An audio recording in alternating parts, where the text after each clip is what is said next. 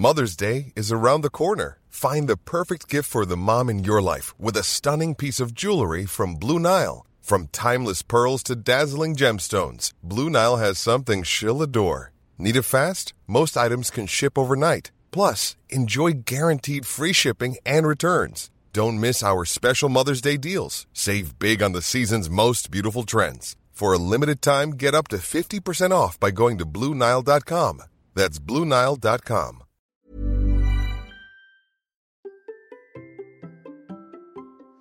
Qu'est-ce qui pousse un informaticien à partir marcher avec un sac à dos et sans chaussures? Eh bien, réponse avec Julien qui nous raconte son incroyable aventure de cet été. Allez, c'est parti.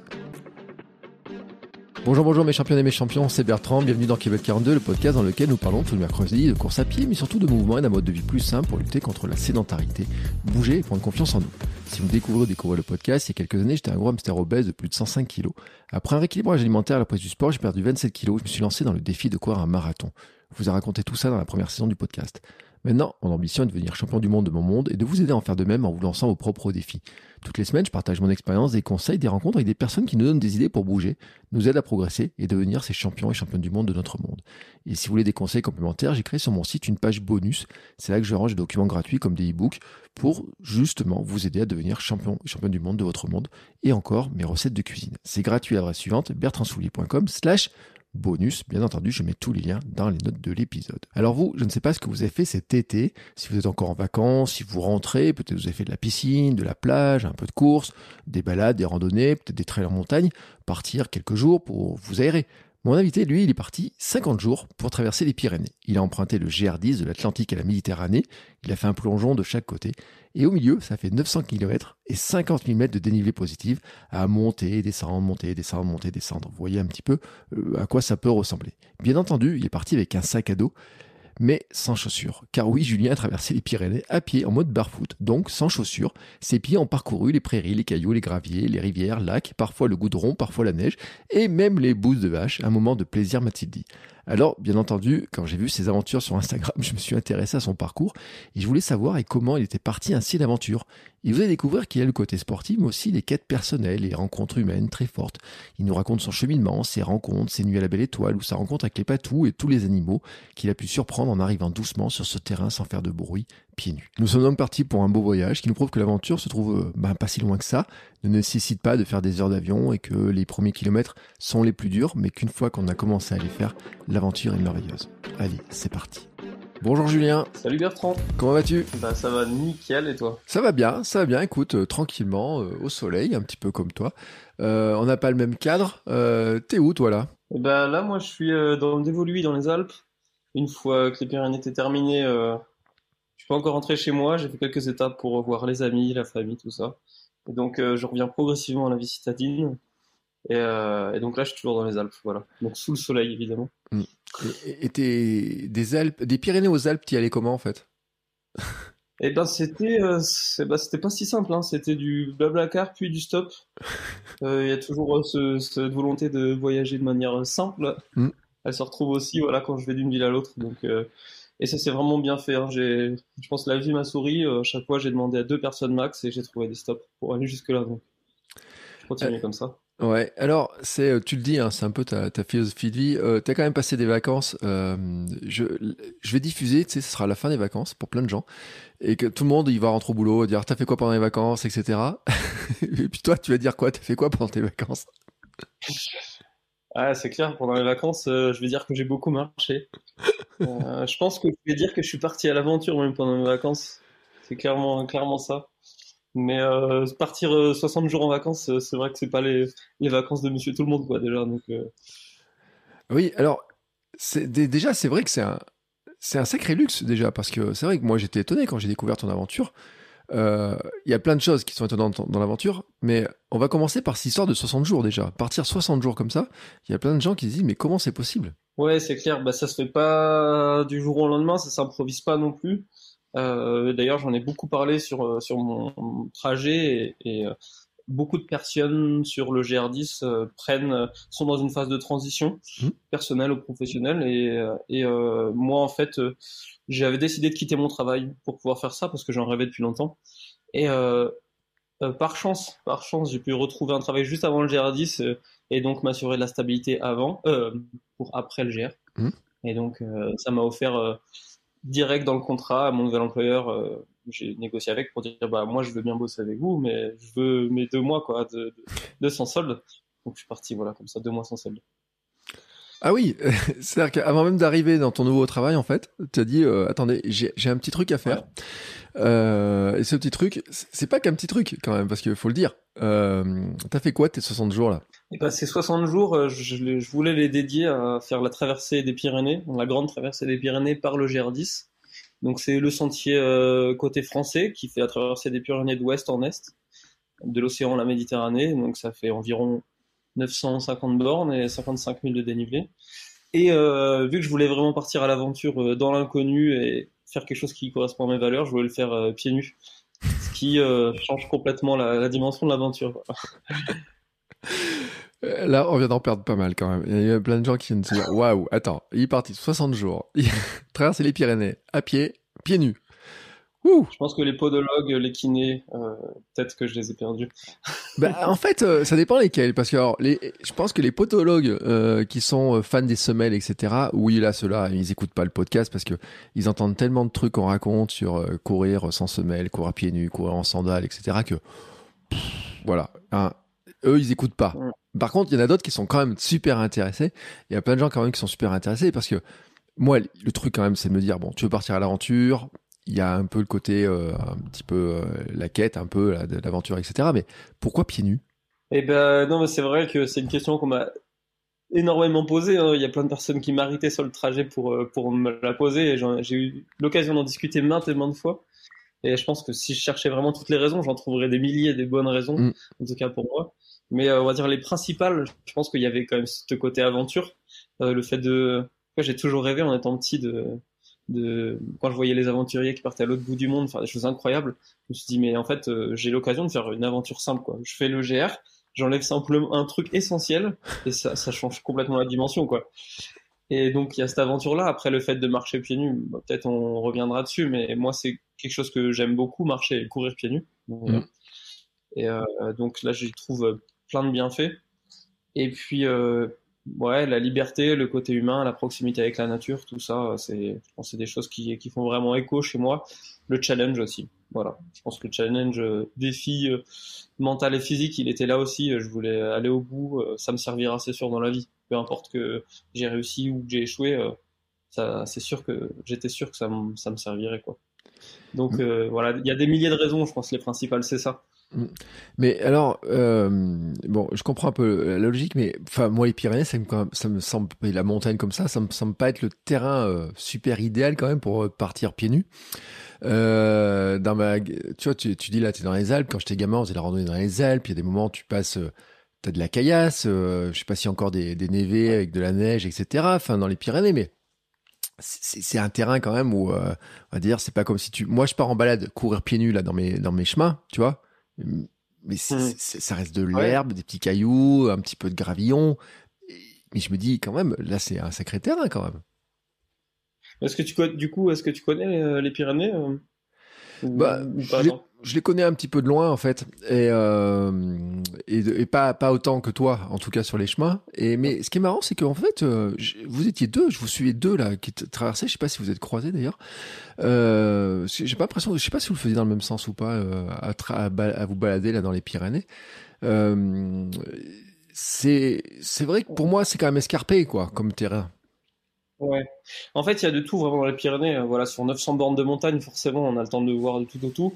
Et, euh, et vu que ça commence à l'océan, que ça termine à la mer Méditerranée, mm. ça commence à, une élévation de zéro. Mm. Euh, j'ai pris un bain dans l'océan avant de partir. Ça termine à une élévation de zéro. J'ai pris un bain dans la mer après avoir terminé.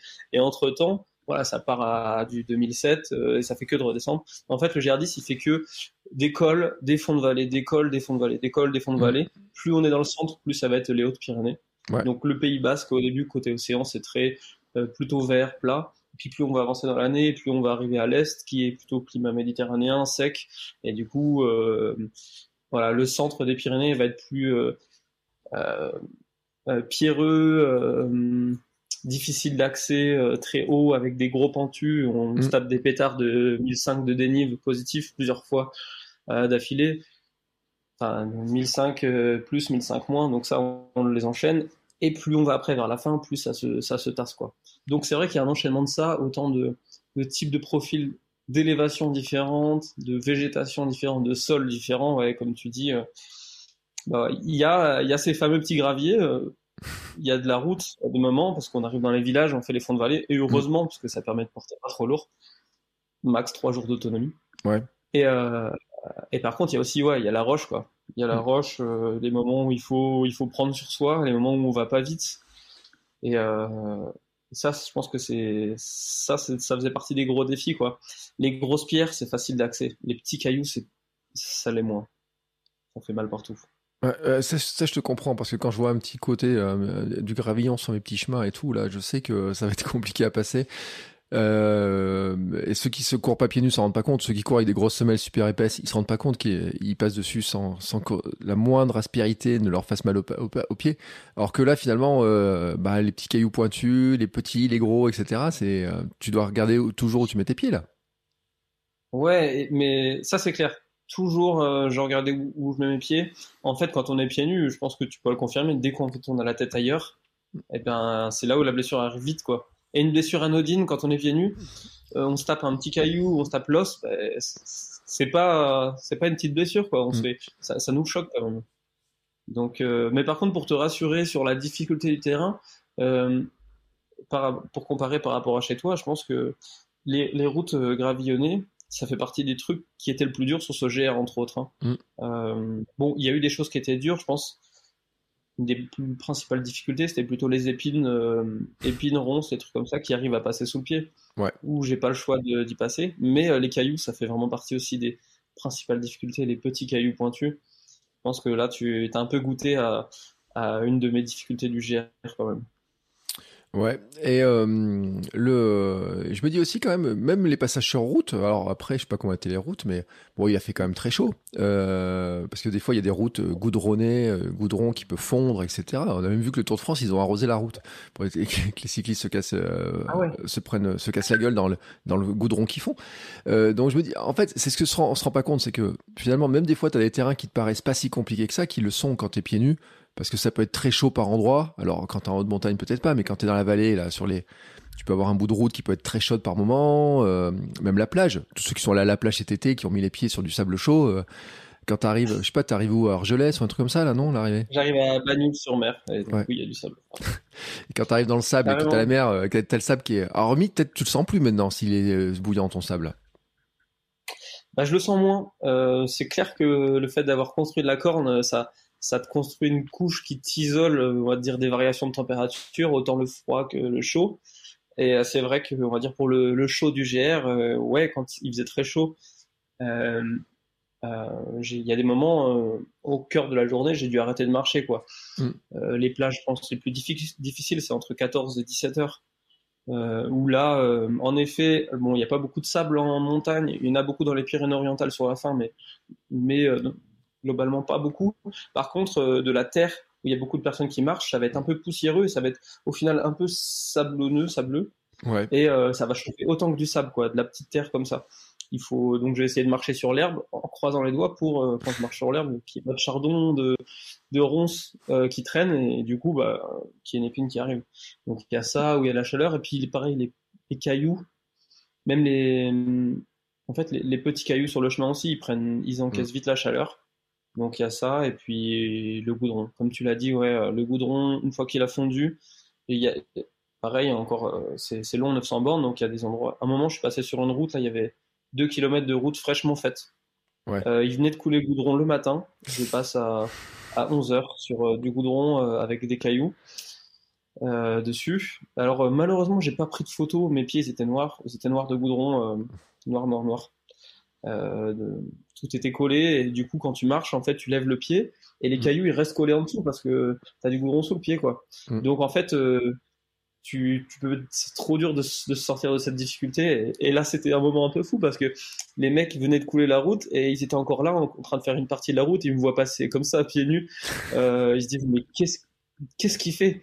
Qu'est-ce qu'il fait ce il est débile ou quoi? Enfin, Et euh, donc ouais, il y a des moments un peu décalés comme ça où moi j'étais dans ma souffrance, en pleine concentration, et je vois ces personnes-là qui sont qui qui se comprennent pas de quel monde je viens quoi.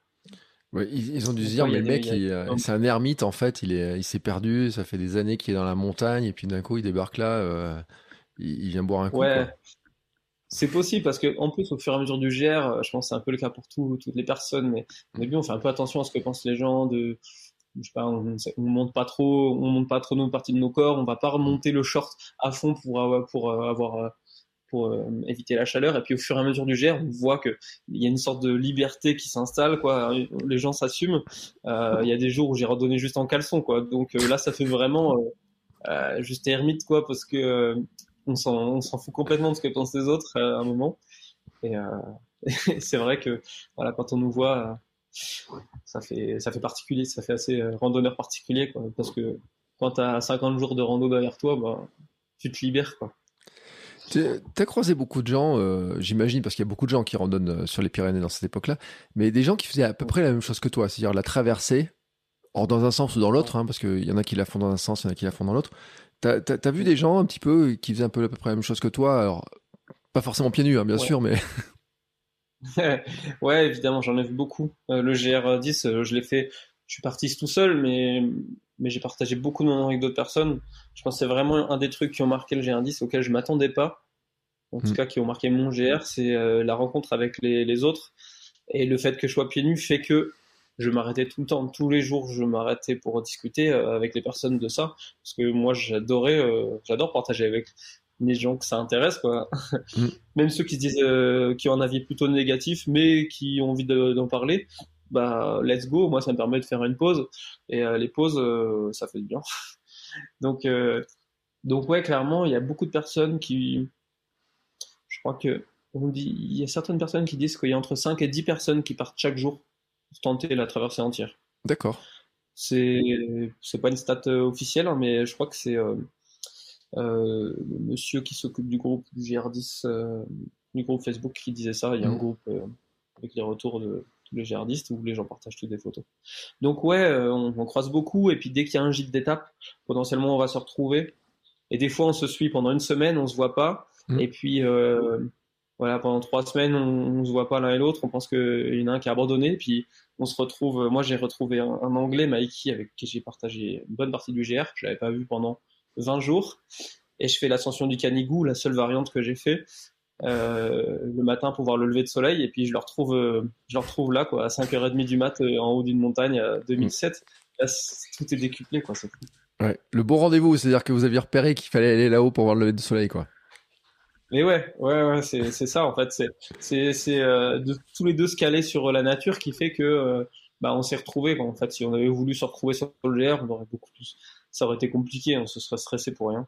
Mm. Donc il y, a ça, il y a, ce truc-là qui s'installe euh, quand ça passe bien avec d'autres personnes. Ça arrive de prendre les numéros, de donner des nouvelles et d'échanger des, bons plans euh, bivouac. Quoi. Si on trouve un coin super cool euh, pour voir un petit coucher ou un petit lever de soleil, ben, on s'échange ce genre d'infos. Pas pour autant qu'on randonne tout le temps ensemble, et surtout parce que vu que moi je suis pieds nus, ben, peu de personnes randonnent à mon rythme parce que mm. Quand il y a des cailloux, bah, je vais aller très lentement. S'il fait chaud euh, à 14 heures, ben, je vais faire une grosse pause. Hmm. Donc, euh, il y, a, aussi ça. Quoi. Même, même si je croise des personnes, euh, je ne peux pas forcément randonner à leur rythme, ou au moins le début de la journée. Puis après, le reste, plutôt solo. quoi j'ai même vu que tu avais comparé un jour euh, ton temps de passage avec euh, Eric Lavry sur euh, quand lui il a fait la traversée. oui, mais oui, c'est clair, mais on peut pas s'arrêter de penser. En fait, j'ai rencontré un mec qui s'appelle Ronan Amérance Levals, un mec qui m'a contacté via Instagram pour m'offrir l'hospitalité, à manger, franchement super cool, un mec super cool. Euh, bon, ça s'est pas fait, mais du coup, le lendemain matin, on s'est retrouvé sur le sentier. Et en fait, lui, euh, qui est un ultra trailer, euh, il avait fait une partie du, du GR10 avec Eric Lavry pour faire un peu son soutien, quoi. Ouais. Donc, pour ceux qui, je sais pas si tout le monde le sait, mais Eric Lavry, il a le record de la traversée des Pyrénées en 9 jours, 9 heures et plusieurs minutes, quoi. C'est un truc de malade, hein. c'est un extraterrestre. Un extraterrestre. Et euh, du coup, Renan, euh, ce mec-là, il s'est trouvé super cool. Il, a trouvé ça sympa de, de faire une partie du GR avec Eric Lavry, on va dire le plus rapide, et puis mm. moi, qui est euh, celui qui s'impose peut-être le plus d'handicap, qui sait. et du coup, bah, j'ai partagé une partie avec lui, et je me suis dit, ouais, c'est marrant en plus d'en reparler aux, personnes pour leur dire que Eric, il a fait de Banyuls à Arles en 100, non, en 24 heures. Et mm. moi, il me faut une semaine, quoi. non, mais c'est vrai, il euh, faut le dire en plus. Alors, bon, Eric Clavry, c'est un athlète euh, hors norme hein, qui fait partie quand même des, top, top, top. Euh, ce, cette traversée des Pyrénées, il y a même eu des courses, hein, certaines années qui étaient organisées avec les meilleurs trailers pour justement arriver à battre les records et tout. J'ai suivi les aventures de l'un qui a, qui, a, qui a, une année. Alors les courses ont été annulées parce qu'il y a eu quelques soucis d'organisation une année, mais euh, il y avait eu des, des, des, grandes courses qui étaient faites. Alors je crois qu'il avait dans l'autre sens d'ailleurs, il me semblait. Euh, Je sais pas s'il y a un sens. Si, si les gens, enfin, parce que quand tu as creusé un peu le sujet, pourquoi tu as pris ce sens-là en fait? Euh, Bah alors, euh, je crois que le, le, GR10 la première fois, il a été tracé dans ce sens-là. Mmh. Donc euh, certains disent que le balisage est plus facile à suivre dans ce sens, mais il n'y a pas de sens officiel du tout. Et euh, moi, j'ai fait dans ce sens-là parce que je pensais que c'était le plus simple, le pied nu. Je pense que c'était plus facile à, parce que j'avais une phase d'adaptation, ce qui n'était mmh. pas négligeable du tout. Et donc, euh, j'ai pensé que euh, ce serait plus simple pour moi de m'adapter dans le Pays Basque. C'est un peu plus vert, tout ça, euh, plus, plus régulier, un peu plus à queue. Enfin, il y a plus d'eau aussi. Ouais. Et, et, voilà, je pense, moi, c'est surtout euh, le sens où je me suis dit ce sera plus simple de cette manière-là. Euh, voilà, c'est tout. Alors, enfin moi, le, côté Saint-Jean-Pied-de-Port, parce que tu es passé à Saint-Jean-Pied-de-Port, euh, je, je, vois pas l'herbe en fait à Saint-Jean-Pied-de-Port dans mes souvenirs, mais après peut-être que c'est peut-être que ah, quand tu marches sur les chemins, tu vois, as une autre vision différente aussi de, de, de, ce côté-là, parce que c'est déjà des, euh, une partie qui est quand même raide et tout quoi. Ouais, Saint-Jean-Pied-de-Port. Ben, c'est vrai qu'on commence à avoir les premiers pics et malgré tout, ouais, on arrive quand même vite dans certaines portions de raid. Euh, et euh, il y a beaucoup de chemins. Il y a beaucoup de chemins, mais j'arrivais, j'arrivais quand même à trouver plus de verdure qu'à d'autres endroits. Et en tout cas, c'est au moins l'idée que je m'en faisais avant de commencer le GR. Et, et je suis pas mécontent d'avoir euh, d'avoir fait ce choix non plus.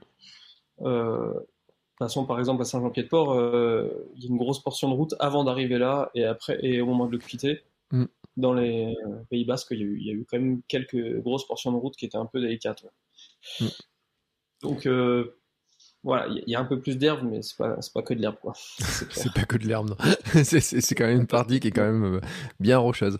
Il y avait des trucs qui t'ont avant de partir, parce que tu te, tu te, fais une idée quand même de euh, comment ça va se passer, ou enfin, tu te dis euh, ça peut se passer de telle ou telle manière. Je pense que tu avais bien préparé ton coup, parce que tu l'as dit, tu t'es euh, renseigné, etc. Tu as quand même quelque chose qui t'a surpris, auquel tu t'attendais pas du tout. je pense qu'il m'a le plus surpris, c'est de réussir, honnêtement. je pense que c'est ça qui m'a le plus surpris, parce que en fait, je l'aurais pas fait, je pense, si j'avais, si j'étais certain que j'en étais capable. Mmh.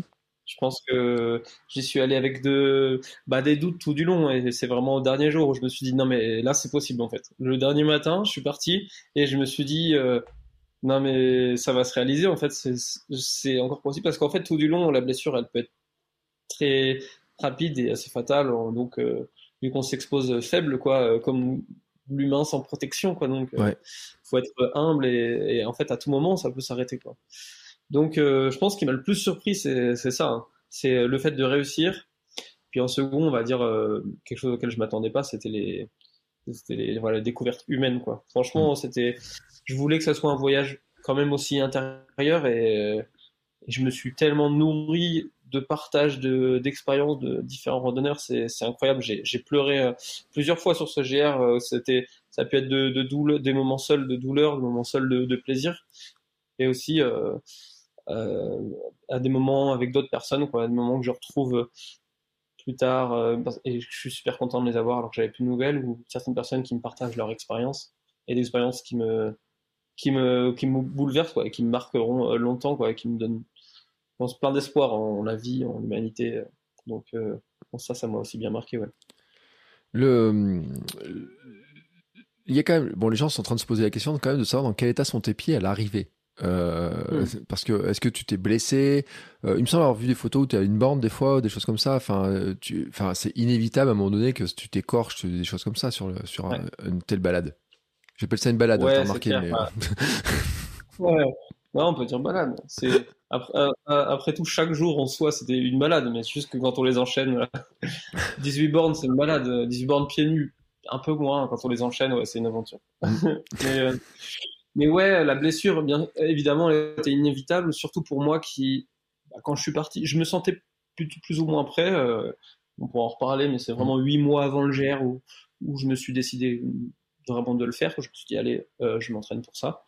Et, euh, c'est vrai, quand je suis parti, j'avais plutôt des pieds de bébé. Quoi. Quand, souvent, les gens me demandent de, mon- montrer de leur montrer mes pieds. Et c'est vrai qu'au début, j'avais pas de cornes. C'était. Enfin, voilà, je me prenais facilement des épines. Donc, les épines, ça a été un des, un des, euh, des trucs principaux, une des, une des difficultés principales. Quoi. Euh, Parce que j'avais pas assez de cornes. Et du coup, ça, une fois que ça traverse la corne et que ça s'infecte, bah, si tu es obligé de marcher avec l'infection, et puis c'est c'est douloureux, quoi. Jusqu'à ce que tu arrives à l'enlever, et ça, c'était, je pense que c'était un gros truc, un gros challenge mental, je pense, arriver à un peu passer ce- cette douleur-là. C'est bah, Eric Lavery, je crois, qui il disait que euh, la douleur est une information, on peut choisir de l'ignorer.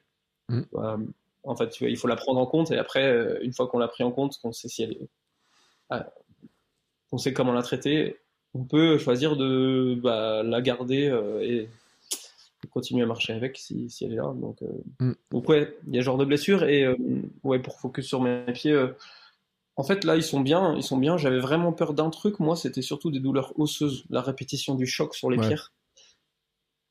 Et euh, au final ça s'est bien fait. Je pense que je suis allé euh, très lentement, très progressivement pour que le pied s'adapte et euh, j'ai senti les adaptations vraiment à Saint-Jean-Pied-de-Port, on parlait de ça, j'ai senti vraiment que mes os, il y avait une grosse portion de route et je sentais que mes os, ils s'étaient un peu déplacés. C'était, c'était douloureux, mais à l'intérieur du pied, au niveau des os. Mhm. Et euh, je sentais que le pied s'adaptait, quoi. Et en effet, le pied, il s'é- il s'élargit au fur et à mesure Ouais. pour prendre de la place, avoir un appui large, il s'aplatit. Donc, ils se sont transformés en ça, quoi. Autant au niveau osseux qu'au niveau de, de la corne du pied, quoi. C'est fait. C'est fait de partout, quoi, à force de, de choc, de blessure. Et euh, alors bien sûr, la question qui, se pose, c'est, euh, t'arrives à remettre euh, des chaussures maintenant là? Ouais, c'est vrai qu'on m'a posé plusieurs fois cette question et, et, euh, et ben, la seule fois où j'ai por- posé des porté des chaussures euh, depuis le GR, c'est hier où je suis parti courir. Et, euh, et ça s'est fait, ouais. Ça s'est fait, euh, je les ai portés euh, une heure, donc euh, donc c'était ok. Mais j'ai plutôt tendance, de toute manière, moi, à porter des chaussures euh, en tissu où mon pied peut prendre toute la largeur qu'il Mm. veut, justement. Euh, on voit de plus en plus de, de marques de chaussures un peu spécialisées là-dedans, dans le minimalisme, autant en trail que dans les chaussures casu, euh, enfin, les chaussures de, de tous les jours. Donc moi, je suis quand même porté euh, là-dessus, quoi. Sur des j'ai des chaussures qui n'ont pas de semelle totalement, enfin, pas de semelle en plus, elles sont Ouais. totalement flexibles, en full tissu, donc il n'y a pas de problème, elles s'adaptent, quoi. Ouais, parce que bon, faut le dire, euh, c'est euh, t'es pas, euh, enfin, t'es pas le mec qui, euh, qui était toujours en chaussures euh, épaisses jusqu'à maintenant et puis qui d'un coup se dit ouais, hop, je quitte les chaussures et je pars euh, traverser les Pyrénées. T'as dit déjà il y a de la préparation, donc t'as mis huit mois en fait pour te préparer euh, avant le départ? Ouais, en fait, c'est ça. Euh, en fait, on va dire que la, la- le monde du pied nu, euh, je je du barefoot, je l'ai découvert il y, a, il y a plusieurs années quand même. Mhm. Parce qu'en trail, j'ai fait ma transition minimaliste il y a cinq ans peut-être. Et, euh, et euh, je me suis dit que. Et j'ai compris qu'en fait aussi, bah, voilà, le, le- l'aboutissement du minimalisme, c'est le fait de, de réduire tout. En fait, le Mhm. fait de rien avoir, c'est aussi. euh, c'est de l'ultra minimalisme. Et je me suis posé la question, j'ai commencé à intégrer la course pieds nus de temps en temps dans mon entraînement. Et, euh, et en fait, euh, j'ai fait mon premier marathon pieds nus en 2018, je Ouais. crois. Donc, globalement, on va dire que mon corps, il a commencé à s'adapter il y a 4 ans au fait d'être pieds nus. Mm. Euh, euh, et en fait, il faut être progressif dans tout. Si, si j'avais, euh, si 8 mois avant le GR10, je m'étais dit, ah bah je vais passer de chaussures maximalistes à euh, faire un GR10 pieds nus, je sais jamais ça aurait fonctionné, je pense. Mm. Donc, on va dire la préparation, elle, est, elle a commencé il y a plusieurs années, mais c'est seulement il y a huit mois où je me suis dit ah bah j'ai cette opportunité, je, je quitte mon travail et, et, et je me crée cette opportunité, je force, je force la chance parce que faut pas. J'avais pas envie d'être euh, resté dans la routine et de, que mes rêves restent des rêves. Quoi. Il fallait que ça se réalise et donc euh, si on met pas un coup de pied au pied au destin, bah, on contemple et puis, puis ça réalise pas quoi. Ouais. Donc ouais, c'est vraiment huit mois avant où j'étais sûr. Euh, c'est comme je disais avec un invité euh, précédent, dont je sais pas si j'ai rediffusé avant ou pas, je sais pas dans quelle heure je vais les diffuser, mais avec Bruno Hobby, euh, qui me disait que lui s'était lancé à 62 ans dans l'Ambraman, qui est le l'ultra triathlon le plus mythique. Et on, je lui disais, oui, ça ressemble à la locution Memento Mori, en fait. Souviens-toi que tu vas mourir et combien de temps d'occasion il te reste pour le faire, en fait. Parce que, bon, toi, t'es jeune, t'es pas, t'as pas 60 ans, etc. Mais tu peux te dire aussi après la vie, tu sais pas ce qu'elle te réserve, tu sais pas après comment tu vas construire ta vie, etc. Et finalement, l'occasion de le faire, bah, tu t'es dit, c'est le moment, je, peux le faire maintenant, je le fais maintenant. Ouais. Ouais, c'est clair. le memento mori, souviens-toi que tu, souviens-toi que tu vas mourir. Une locution latine. Mais euh, moi, j'ai aussi beaucoup, euh, voilà, il y avait ce voyage intérieur et je sais, ouais, je me suis, il y a beaucoup de personnes qui ont besoin d'un, un peu d'un électrochoc pour se rendre compte qu'en fait, euh, il faut sortir de ce quotidien et, vivre les choses à 100% dans le présent. Mais je pense que tout ce qui est crise sanitaire, tout ça, ça a vraiment exacerbé tous ces sentiments-là. Il y a beaucoup de personnes sur le GR10, entre autres, euh, qui sont là et qui se rendent compte qu'en fait, euh, il faut qu'elles vivent plus dans l'instant et mm. qu'elles s'extirpent de, leur quotidien où elles travaillent potentiellement trop. Et donc, j'ai aussi beaucoup, rencontré beaucoup de personnes qui m'ont dit euh, ah mais euh, si j'avais pu à ton âge, maintenant je suis trop vieux. Euh, mais en fait, il n'y a pas de mauvais moment pour faire ses choix quoi. Dès qu'on a envie de le faire, il faut il faut il faut partir et puis et puis y aller, puis on verra. Après, c'est sortir de sa zone de confort et accepter qu'on retrouve moins de confort quand on, quand on, quand on revient dans la vie active. Mmh. J'ai quitté mon travail, je ne pensais pas en retrouver un si, facilement. J'ai eu la chance euh, qu'on me rappelle et que je retrouve un autre travail euh, pour la suite du GR. Mais, euh, mais clairement, quand j'ai quitté mon travail et que je me suis dit je fais le GR, je me suis dit bon allez, j'accepte, je quitte mon logement, je reviens chez mes parents, ça va être la sobriété, je dépense plus et puis et puis on verra si, la vie me sourit ou pas quoi. Donc ouais, il faut, je pense, il faut, sortir de, de, sa zone de confort, mais c'est plus facile à faire, j'avoue, moi, j'ai 28 ans, c'est plus facile à faire quand on n'a pas d'enfant, mm. quand on n'a pas de prêt pour une maison, tout ça. Quoi. Moi, j'ai eu le luxe de pouvoir quitter mes obligations. Oui, mais alors, tu vois, et c'est un truc que tu dis qui est, vachement intéressant, c'est que tu avais un boulot, donc tu dis, je quitte mon travail, je quitte euh, mon appartement, je retourne chez mes parents. Euh, donc, on peut dire que dans l'esprit collectif, tu es lancé sur la vie active, etc., la voie tracée, royale, etc. Et toi, à ce moment-là, tu dis, hop, moi, je vais partir à l'aventure, etc. Et qu'est-ce qu'ils t'ont dit ton entourage quand tu leur as dit ça? Bah, En fait, euh, c'est vrai que ça, paraît, euh, ça paraît un peu absurde pour euh, plein de personnes parce que c'est censé être un peu l'objectif de vie de, de, plein de personnes. Voilà, dès qu'on, quand on grandit, on va nous dire, on nous dit, il faut que tu aies un travail, que tu aies une situation stable et après tu pourras être heureux. Et en fait, il faut prendre du recul et se poser des vraies questions. Et, et euh, moi, j'avais les réponses en fait à donner à mon entourage. Mm. Et j'avais aussi un prétexte. J'avoue, euh, j'ai aussi euh, ma, mère qui avait des soucis de santé à ce moment-là. Et je me suis dit, mais en fait, tout colle. J'ai ce rêve depuis un bout de temps. Ma mère va avoir des soucis de santé, ils vont avoir besoin d'aide. Ils m'ont pas demandé de l'aide, mais je me suis dit, ben, les planètes s'alignent. En fait, moi qui attendais quelque chose, bah, j'ai un déclencheur et j'aurais même encore une raison de plus pour me justifier pour euh, les personnes qui sont réticentes. Quoi. Et mm. donc, euh, donc moi, j'avais envie de, ouais, d'assumer euh, ce qui me fait vibrer, quoi, un peu. Et puis, si on écoute toutes les critiques, c'est sûr que c'est difficile de, de s'assumer quand on écoute tout ce que disent les autres. C'est seulement justement quand on réussit à faire des choses que qu'en fait les gens changent potentiellement d'avis. Donc, mm. j'y prête pas forcément attention. Mais je pense que plus que des critiques, c'est surtout des peurs, en fait, de, se dire, euh, parce qu'il y a la peur, bon, euh, on disait par rapport, euh, tu quittes un boulot, tu lâches ton appartement, tu pars à l'aventure, en plus tu pars pieds nus, en plus tu pars tout seul, en plus tu pars dans les Pyrénées.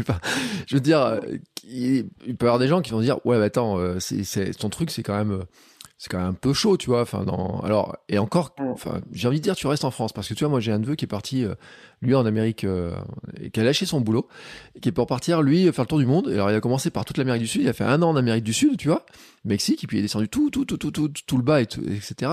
Et j'ai vu les réactions qu'il y a eu autour de lui quand même. C'est de dire, ah ouais, mais attends, euh, pourquoi il fait ça?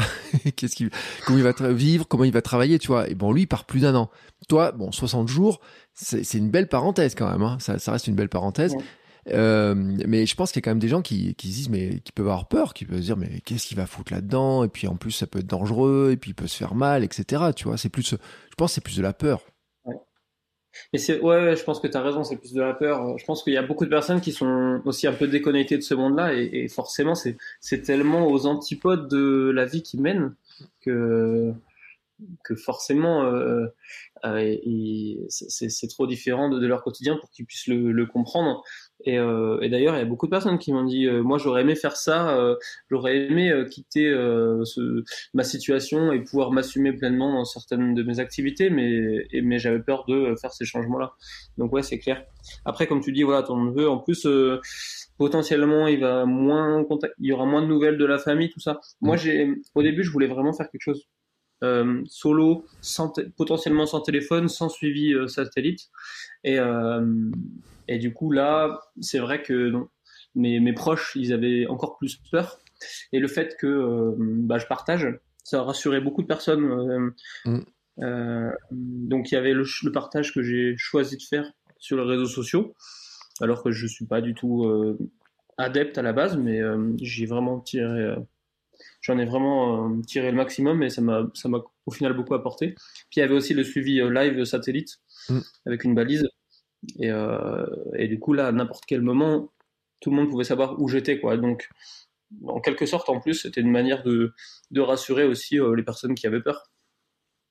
Mais et en plus, je vais te dire un truc parce que il arrivait un truc avec mon neveu où il est parti faire du trek, il faisait des 4000, tu vois, et tout. Et il y a un moment donné, pendant 3-4 jours, ou même plus, tu vois, il était, il y a plus de téléphone, il y a plus rien, pendant, ouais, même un peu plus que ça. Et ma sœur, elle m'a dit, mais t'as des nouvelles? T'as rien à savoir où il est et tout euh, Je m'inquiète, tu vois, de, fait de pas avoir de nouvelles régulièrement. Parce que toi, c'est vrai que t'es dans ton truc. Toi, tu sais, en fait, comment, comment t'es, etc. Mais les gens de l'extérieur, si tu disparais d'un coup de leur, la quand tu avais dit aucun suivi, si tu eu aucun suivi, tu disparais de la carte. C'est-à-dire, euh, ils disent, mais il est passé où, quoi? Qu'est-ce qu'il fait? Est-ce qu'il est à cet endroit-là? Est-ce que tout va bien, tu vois? C'est vrai qu'il y a quand même, on n'a plus cette habitude de plus avoir ce contact permanent, en fait. C'est clair et je trouve que c'est vraiment dommage. Il y a euh, une situation que j'ai entendu, enfin, une chose que j'ai entendu dire plusieurs fois sur le GRD, c'est qu'on porte le poids de nos peurs Mm. Déjà, c'est déjà le poids de nos peurs, il est lourd. Hein. Ça fait que on va potentiellement s'habiller plus pour euh, parce qu'on a peur d'avoir froid, on va porter plus parce qu'on a peur d'avoir faim ou, ou, soif, et euh, on va euh, potentiellement. Euh, enfin, on a déjà, on porte déjà le poids de nos peurs, donc ce serait encore pire de devoir porter le poids des peurs des autres. Ouais. Si nous on se sent bien, on peut faire le choix d'être égoïste et de dire aux autres que ben, tant qu'on les contacte pas, tout va bien, quoi. Et euh, après, il faut, c'est un choix qui est pas forcément facile à faire, qui paraît égoïste, mais euh, qui change drastiquement les choses sur euh, l'aventure, quoi. Parce que moi, j'en ai croisé des personnes qui étaient frustrées et qui sont forcées à aller vite sur le GR à des endroits parce qu'il n'y avait pas d'eau pendant trois jours et elles envoyé un message à leur famille pour leur dire que tout allait bien. En fait, à l'intérieur d'elles, tout allait bien, sauf que bah, elles se sentaient stressées par mmh. ça et elles avaient besoin de elle supposait que les personnes s'inquiétaient pour elle, et donc euh, elle devait donner, donner, des nouvelles. Donc euh, je pense que des fois il faut faire aussi un peu le choix égoïste de ne euh, pas porter le poids des peurs des autres. Ouais, ce qui est, ce qui n'est pas facile parce que euh, après chacun. Euh, alors toi, t'as pas d'enfant, tu vois. Et, mais moi, tu euh, je me dis si je partais pareil comme ça avec ma fille, ma femme à la maison, tu vois. Il y a un moment donné, je comprends aussi que tu vois, il pourrait y avoir des inquiétudes, le lien, comment ça se fait, etc. Mais c'est c'est pas facile parce que tu peux pas gérer en fait les, les peurs des autres. Comment tu peux les rassurer régulièrement et tu vois, mon neveu, euh, je pense que le jour où euh, il donne un coup de fil en disant, bah si, si, mais en fait, tout allait bien, j'étais sur un 4000, on n'avait pas, on a marché plus lentement que prévu, etc. C'est vrai, ce que tu dis. C'est euh, pour lui, en fait, tout se passait bien parce que c'est juste qu'il n'a pas de téléphone à ce moment-là, quoi. Donc le la, la crainte extérieure, ce qui se passait dans la tête en fait de ma sœur et les craintes qu'elle avait euh, n'avaient pas de fondement, mais en fait, elle avait un fondement sur le fait qu'elle n'arrivait pas à le joindre Et c'est ça, en fait, qui est la difficulté, en fait. C'est clair, bah, y a un travail. Euh, moi, j'ai aussi rencontré cette problématique-là, dans une moindre mesure, mais ma chérie, j'ai essayé de la tenir au courant, ma chérie et ma mère, je pense. C'est eux, elles que j'ai peut-être le plus tenu au courant, et je le faisais quand même assez, assez peu au final, mais c'est plus en amont, du coup, en amont de l'aventure, où, essayé au maximum de leur communiquer la mmh. manière dont j'allais vouloir vivre cette aventure quoi. Ouais.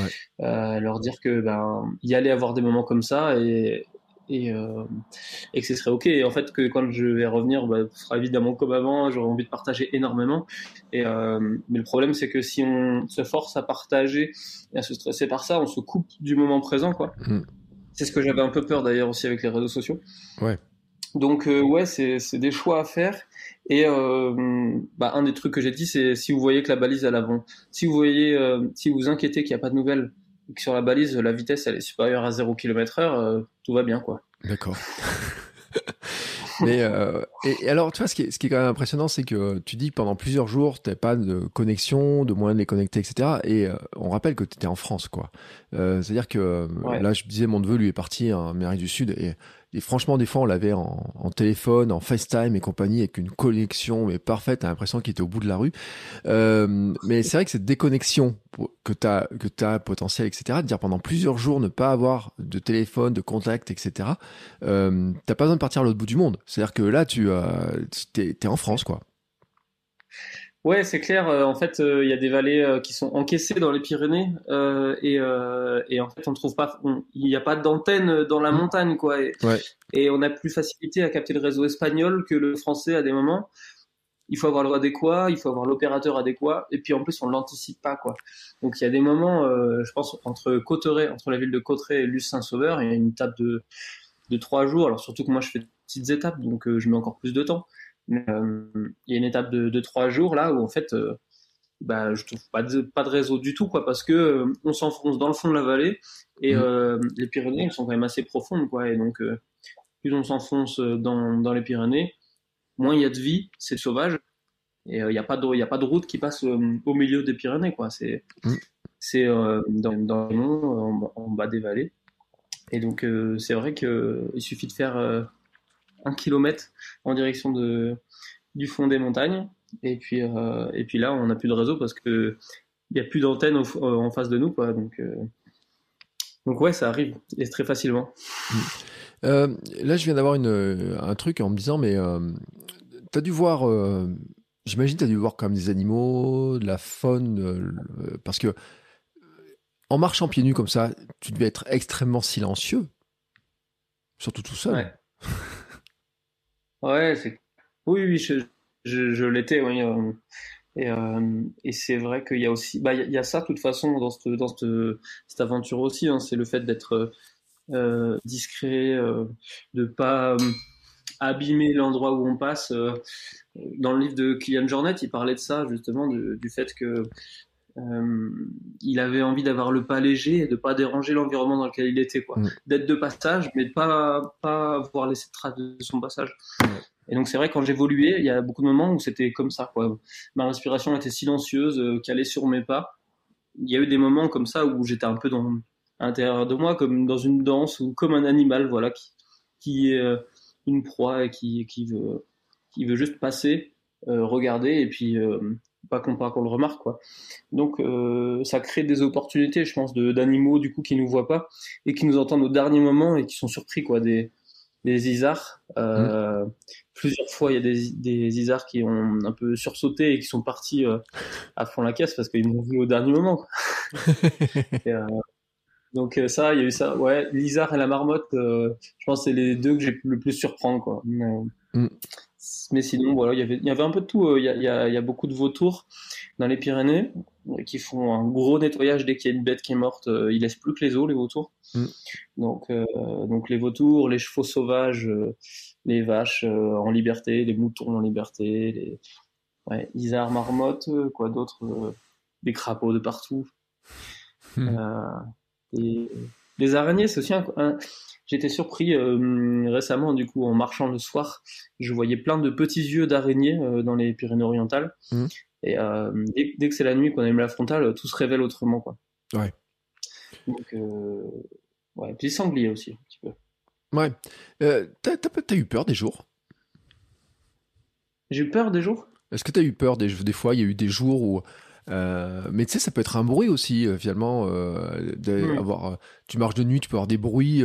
parce que, enfin, quand tu habites en ville, il y a plein de bruits. On a l'habitude d'entendre les voitures, mais on n'a plus l'habitude d'avoir un bruit, euh, un sanglier, un animal qui passe, etc. On peut sursauter. Moi, je me suis, un jour en courant de nuit, je me suis même fait peur avec mon ombre. Alors, avec la frontale, avec l'ombre, etc. Ah ouais, non mais, euh, enfin, je sais pas où j'étais, j'étais dans mon truc, et puis d'un coup, je vois une grande forme en face de moi, et je, je dis, ah merde, c'est mon ombre.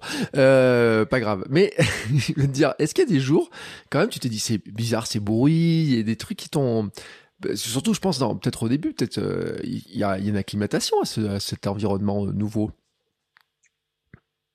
Ouais, c'est clair. Bah, moi, oui, j'ai, eu des peurs la nuit, mais parce que c'est vrai qu'avec le, le, bah, le fait qu'il fasse nuit, notre cerveau, il interprète un peu tout, quoi. Mm. Et puis, il a du mal à être rationnel à des moments. on a peur de, trucs qui, qui, paraissent ridicules. Je me rappelle des moments où je courais la nuit et, tu cours dans, dans, une forêt en descente la nuit, puis il y a une petite branche qui s'accroche à ton pied. Au final, il retombe, on va dire, euh, euh, deux secondes après que tu sois passé. Donc, tu entends le bruit euh, deux secondes après, comme s'il y avait quelque chose qui te suivait, quoi. Ce genre de truc, ouais, c'est ça fout la frousse et puis euh, parce que ton cerveau il interprète tout et tu peux pas l'empêcher.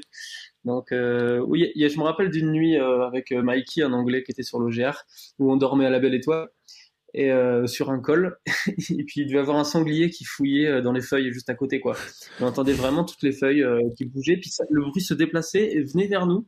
Et puis mhm. sortait repartait lentement puis revenait vers nous et puis on n'entendait même pas le bruit un peu cochon du, enfin le bruit du sanglier qui se rapproche un peu de celui du cochon et du coup on se disait mais qu'est-ce que c'est comme bête quoi? On faisait exprès de parler pour se rassurer aussi entre nous donc c'est vrai qu'on faisait pas les malins alors que euh, voilà, on, est des, êtres humains, on fait peur à la plupart des bestioles, quoi. Donc, euh, mm.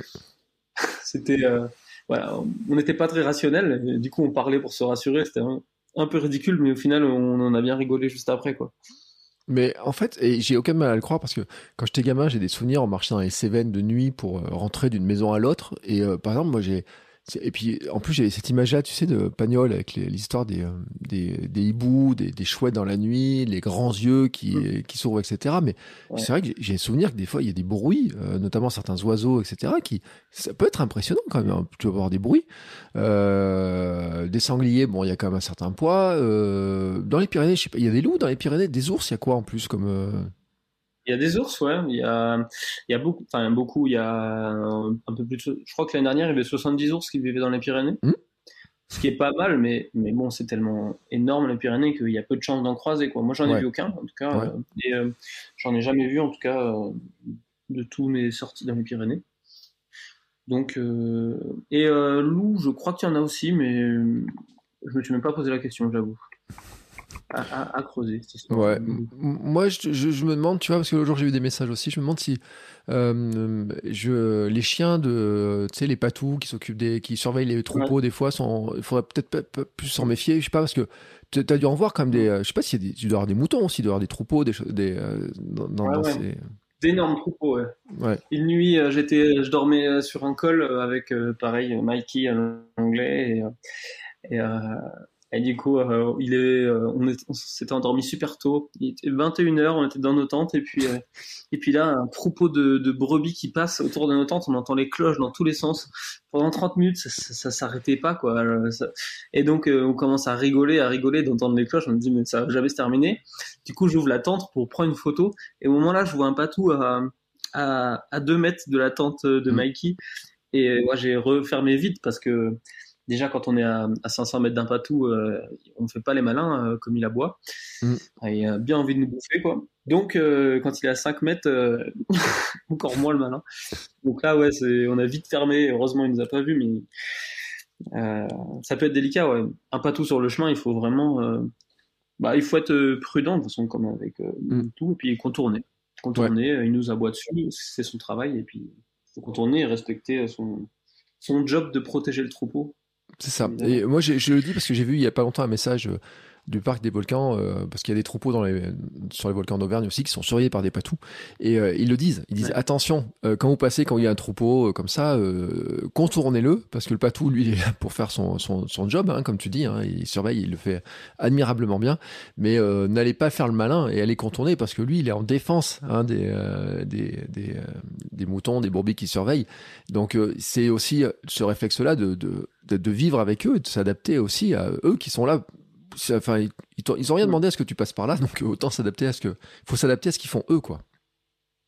Ouais, c'est clair. Nous, on est, enfin, nous, nous, on vient, on est en balade là, on, on, est au final autant des, on est des intrus aussi, hein, donc, euh, donc on n'a pas plus de, de raisons de nous imposer que eux euh, mm. le faire. Eux, ils protègent leurs troupeaux, nous, on est en balade. Euh, ben, on respecte les patous et les troupeaux comme on respecte la montagne. Donc, donc voilà, il faut être humble vis-à-vis de ça et puis les contourner. Et euh, je pense qu'il y a plein de personnes qui, voilà, qui, ça peut faire peur euh, les chiens euh, comme ça, c'est clair, parce que surtout qu'ils aboient vraiment, ils sont, ils sont énervés, quoi. Vraiment, ça, ça fout les chocottes quand on n'a pas l'habitude des animaux.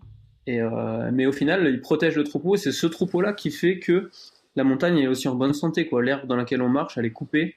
Il n'y a pas mm. de personnes qui passent avec leur tracteur tondeuse en haute montagne. Quoi. Si l'herbe elle est, elle est euh, à ras comme ça et que je peux marcher pieds nus comme un chef, c'est parce qu'il y a des bêtes qui pâturent et qui sont en vie. Donc, mm. euh, grâce au patou. Donc voilà, il faut respecter, évidemment. Euh, rappelons qu'un patou, ça peut faire jusqu'à 73 kilos quand même, hein, je, viens, de vérifier. Euh, donc, euh, ouais, entre 40 et 70 kilos. Ah, c'est énorme. Ouais, c'est une sacrée bestiole. Euh, le, alors là, tu vois, on a parlé un peu de logistique parce que c'est quand même une question de logistique. Il y a beaucoup de gens qui vont se poser la question parce que tu le dis, vous avez dormi à Belle Étoile, dans les tentes. Il y a des étapes où tu mets plusieurs jours pour les faire. Surtout que, en plus, en marchant plus doucement, ça rallonge encore le temps qui est prévu.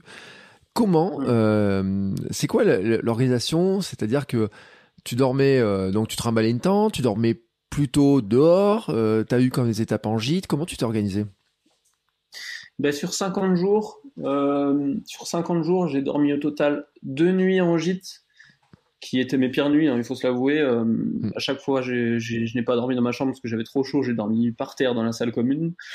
Euh, mais c'était de super belles expériences humaines, même si la nuit était pourrie. Donc j'ai fait deux nuits en gîte, tout le reste c'était en tente.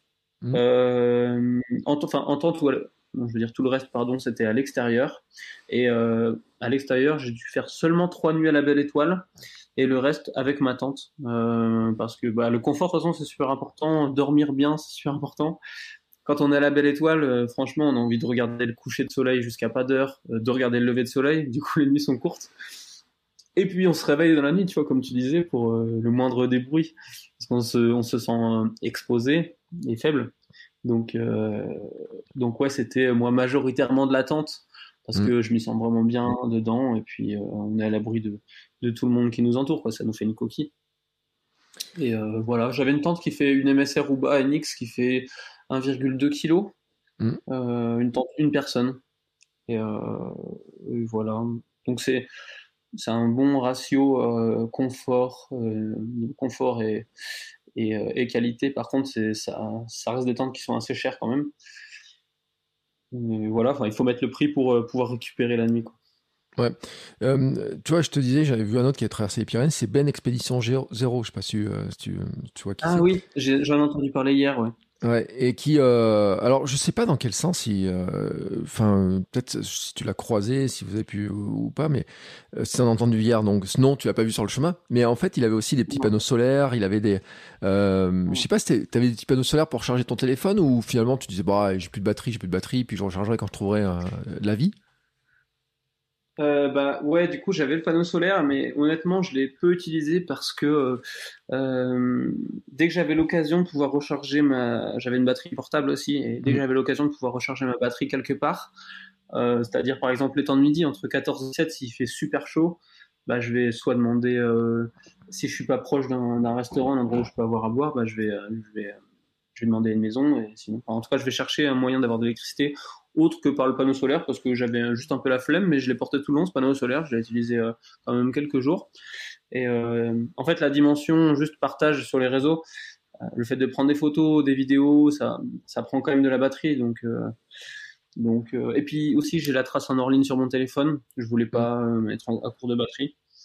Donc, donc ouais, niveau électricité, j'avais de quoi être autonome, mais j'ai profité un maximum de la, de, des solutions simples, quoi. Ouais. j'avais aussi, j'avais une, en fait, en, électrique au total, j'avais le, le téléphone qui pouvait consommer, la montre, mais que j'utilisais juste pour avoir l'heure. Je l'ai rechargé deux fois. Ça, c'est une Garmin qui est censée être utilisée pour l'effort, mais c'est juste Sinon, euh, j'aurais dû recharger trop de fois.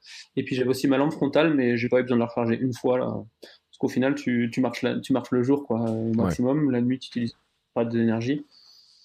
Et donc, euh, une batterie de frontale, ça a fait tout le GR10, largement. J'ai même pas utilisé 25% de la frontale. Bah oui, bah c'est vrai, comme quoi. Et puis, euh, bon, les nuits sont courtes, donc les journées sont plus longues, etc. Il y a aussi la, période, hein, puis euh, il y a dû y avoir un coup de pleine lune en plus un jour. Euh, il y a eu, euh, enfin après, l'autre question logistique qui se pose, quand même, et là tout le monde est en train, parce que tout le monde est en train de, toi, on est un peu gourmand, etc. C'est comment tu as géré ton alimentation? Parce que 50 jours quand même, avec des périodes où tu dors dehors, etc. comment tu, avais géré Est-ce que tu as modifié tes plans par rapport à ce que tu avais prévu Comment tu gères l'alimentation là comme ça sur une aventure? Parce que euh, tu pars, je sais pas quel poids faisait ton sac, mais de toute façon, tu peux pas tout emporter au départ. Donc, à un moment donné, comment tu as géré tout ça? Ouais, c'est clair. Bah, en fait, l'avantage du GR10, comme on disait, c'est qu'il fait col, fond de vallée, col, fond de vallée. Souvent, dans les fonds de vallée, on trouve euh, des, villages plus ou moins gros. Il y a des endroits, des portions des Pyrénées où on trouve presque plus rien pour euh, subvenir à nos besoins. En fait, au maximum, vraiment, j'ai dû porter 3 jours ou 4 jours de nourriture. Mmh. Autonomie pour 3 ou 4 jours. Ce qui fait que et puis dans ces cas-là, j'essayais de manger moins. En fait, je suis un peu passé par toutes les étapes sur le GR10. Au début, on, on, passait, on, ça arrivait d'arriver dans des grosses villes et de manger énormément et de me dire, ah bah je vais, euh, je vais prendre énormément sur moi, puis je vais, euh, voilà, je vais être euh, plein de, ça va être l'abondance pendant quelques jours. Mais au final, on porte énormément et on souffre du poids qu'on porte. Donc il faut trouver le compromis. Le problème, c'est que j'ai cherché un compromis, j'ai pris beaucoup moins de nourriture juste avant d'arriver en Ariège, et l'Ariège c'est une région un peu plus sauvage en fait dans les, dans les Pyrénées, un département plus sauvage. Hmm. Et donc euh, j'avais moins de nourriture et il y avait moins de ravitaillement sur le chemin, moins de villages, où sinon on pouvait trouver seulement du pain, saucisson, fromage. Et pain, saucisson, fromage, euh, c'est bien de pouvoir trouver des, déjà ça, c'est les bases. Par contre, quand euh, ton petit déj c'est du fromage qui date d'il y a deux jours et qui a pris le chaud, là ça fait mal. Quoi. Il y a des moments. Donc voilà, il y a, eu toujours manière, euh, enfin moyen de se ravitailler euh, sur le GR tout du long.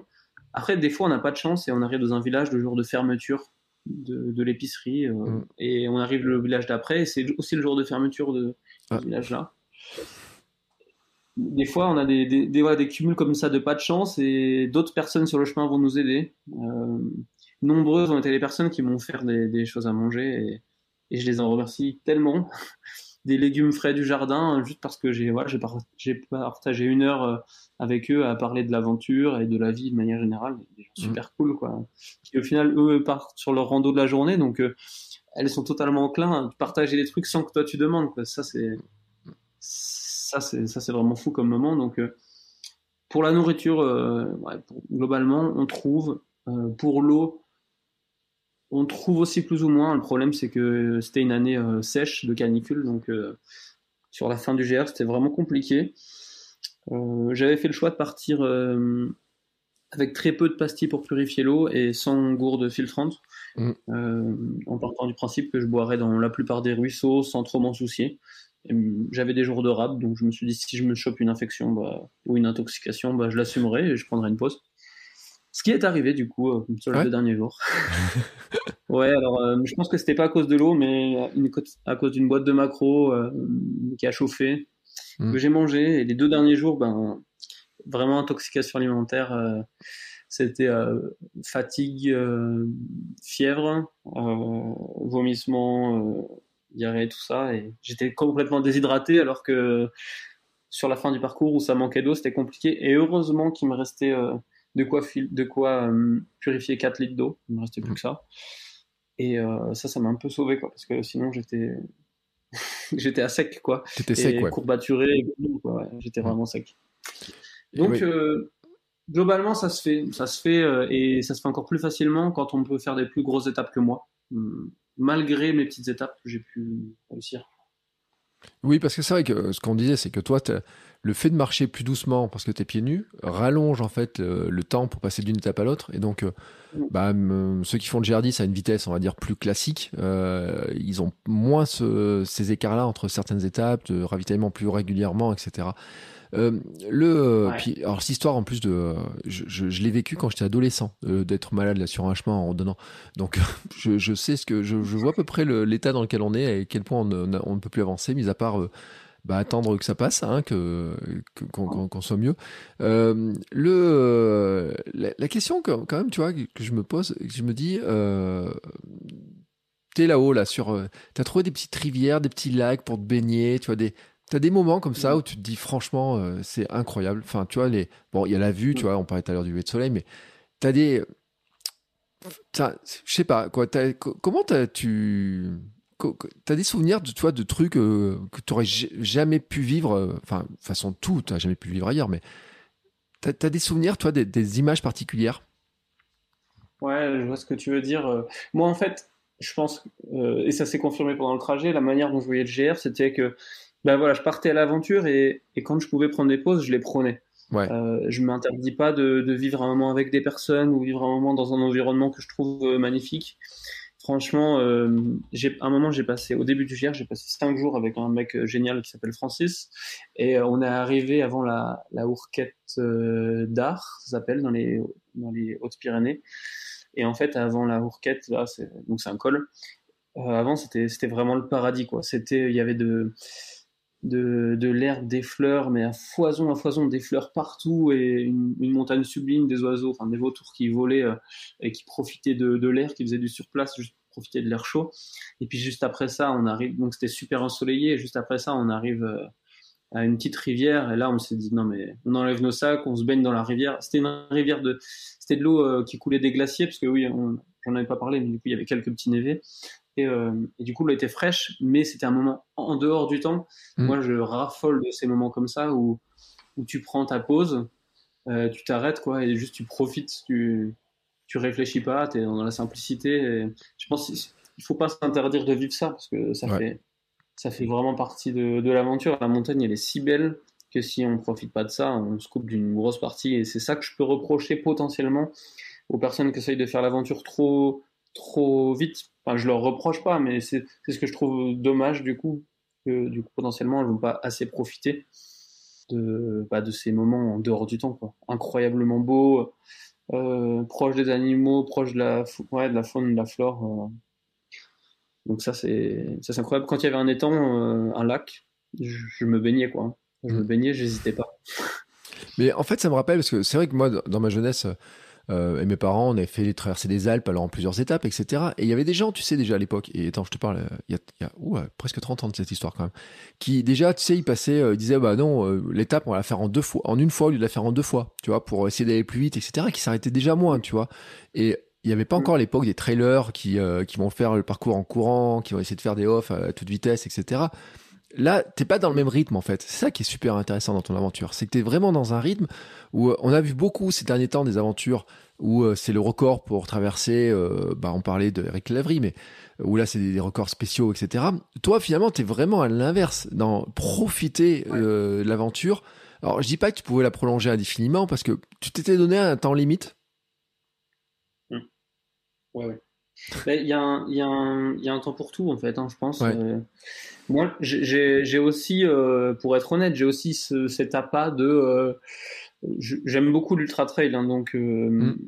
en tout cas, je m'y suis mis euh, pas mal les, quelques dernières années, et, euh, et j'ai quand même ce, goût de faire des traversées, faire des, des, tours qui ont du sens en off, et y aller à mon rythme, et je profite quand même de, de plein de choses, mais je pense que voilà, je le répète, il y a un temps pour tout, et il faut aussi prendre le temps de prendre le temps, tu vois, des moments, prendre le temps de s'ennuyer, de prendre de, se poser et de se dire non, mais là, en fait, on va, voilà, cette étape-là, bah, à l'inverse, au lieu de la faire, au lieu de faire deux étapes en une, on va faire une étape en deux jours.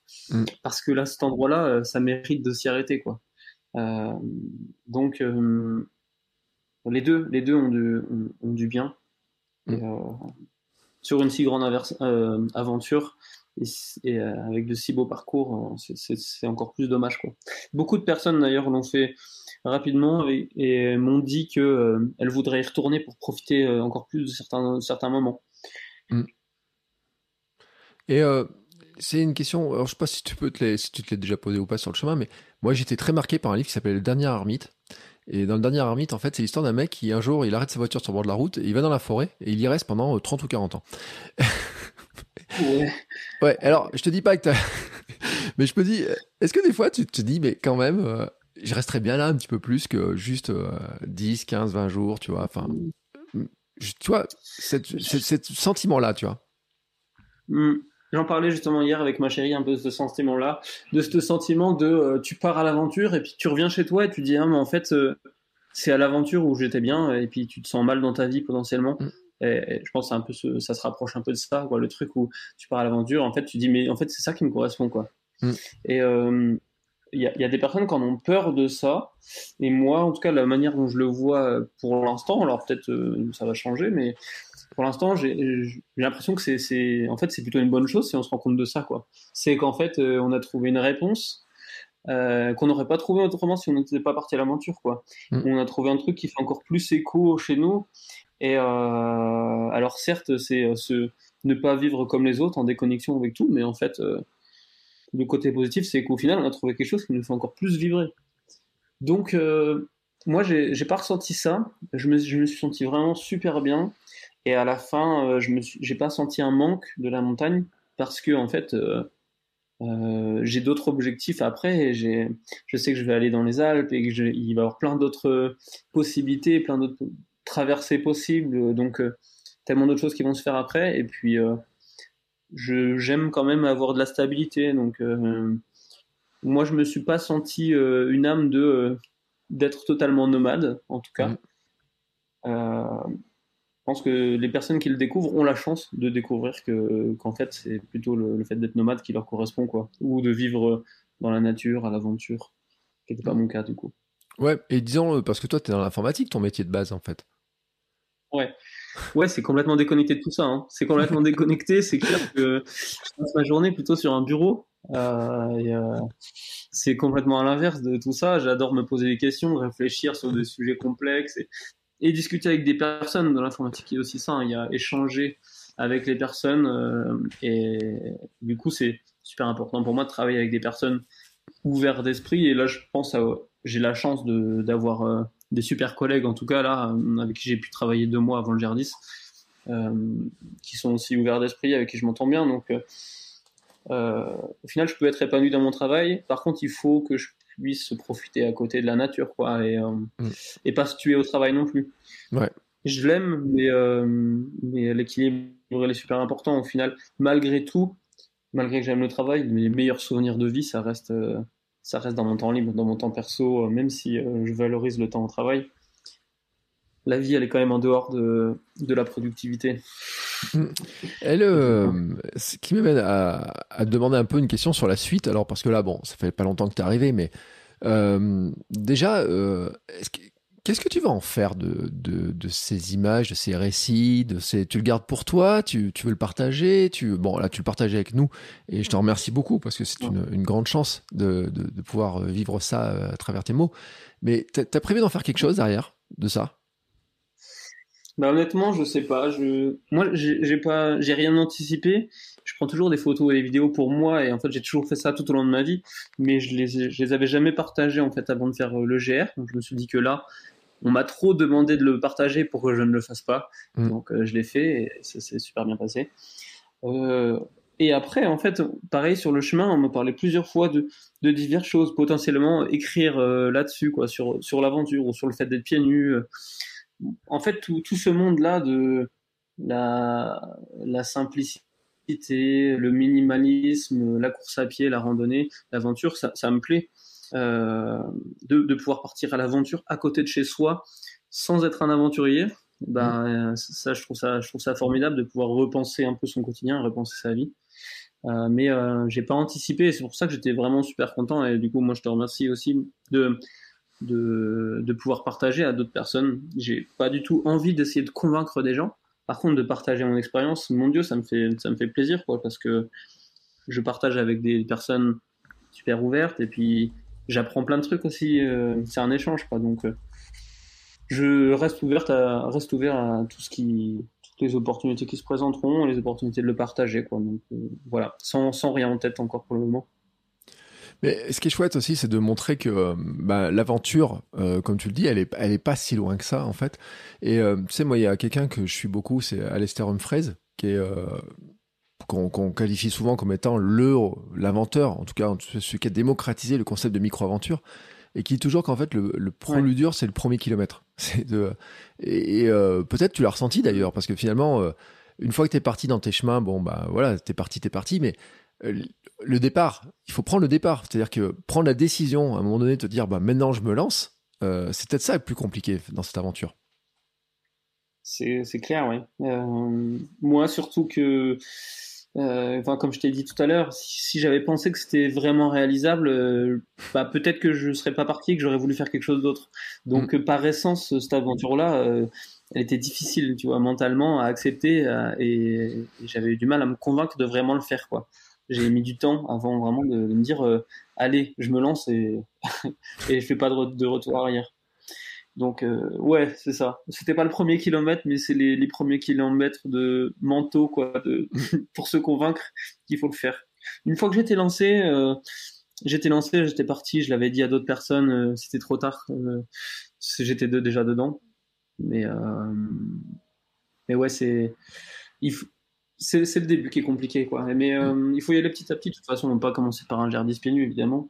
Mm. Euh, parler de micro-aventure euh, sur les week-ends. Les week-ends, c'est, ça permet de faire des aventures. En deux jours, on, on, peut faire des sacrées aventures, quoi.